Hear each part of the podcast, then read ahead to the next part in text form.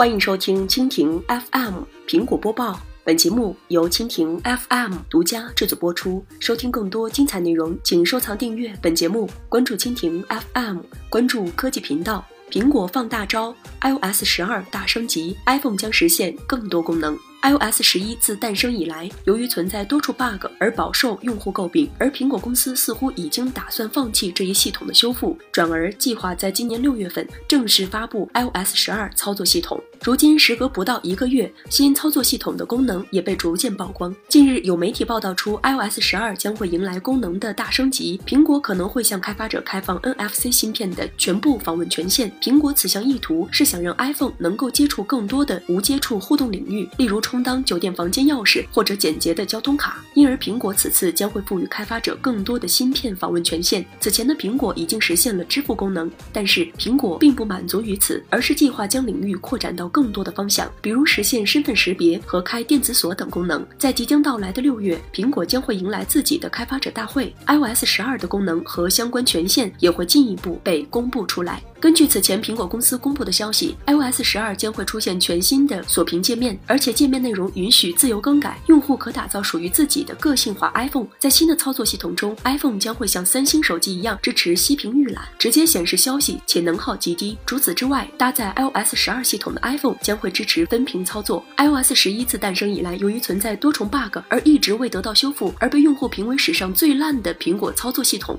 iPhone X 还由于小刘海而被称为史上最丑的手机，但是并没有影响苹果强大的吸金能力。在去年第四季度，苹果依然是最赚钱的手机品牌，并且拿下了智能手机市场总利润的百分之八十五。而 iPhone X 虽然销量不及预期，但是该产品的营收占据了整个行业的百分之二十一。二零一八年第一季度，iPhone X 销量仅为七千七百三十万部，不及二零一七年同期，但是却凭借极高的利润率拉高了苹果公司的整体收入。iOS 系统是。苹果公司在二零零七年独立研发的操作系统，起初在 iPhone 上提供，后来延伸到了苹果的其他产品。在二零一六年，苹果修复了一个存在了三年的漏洞，从而更好地保护 iPhone 和 iPad 用户隐私。而此次苹果放弃 iOS 十一的修复，选择直接发布 iOS 十二，也希望新的操作系统能让用户眼前一亮。以上。就是今天的苹果播报，更多精彩内容尽在蜻蜓 FM。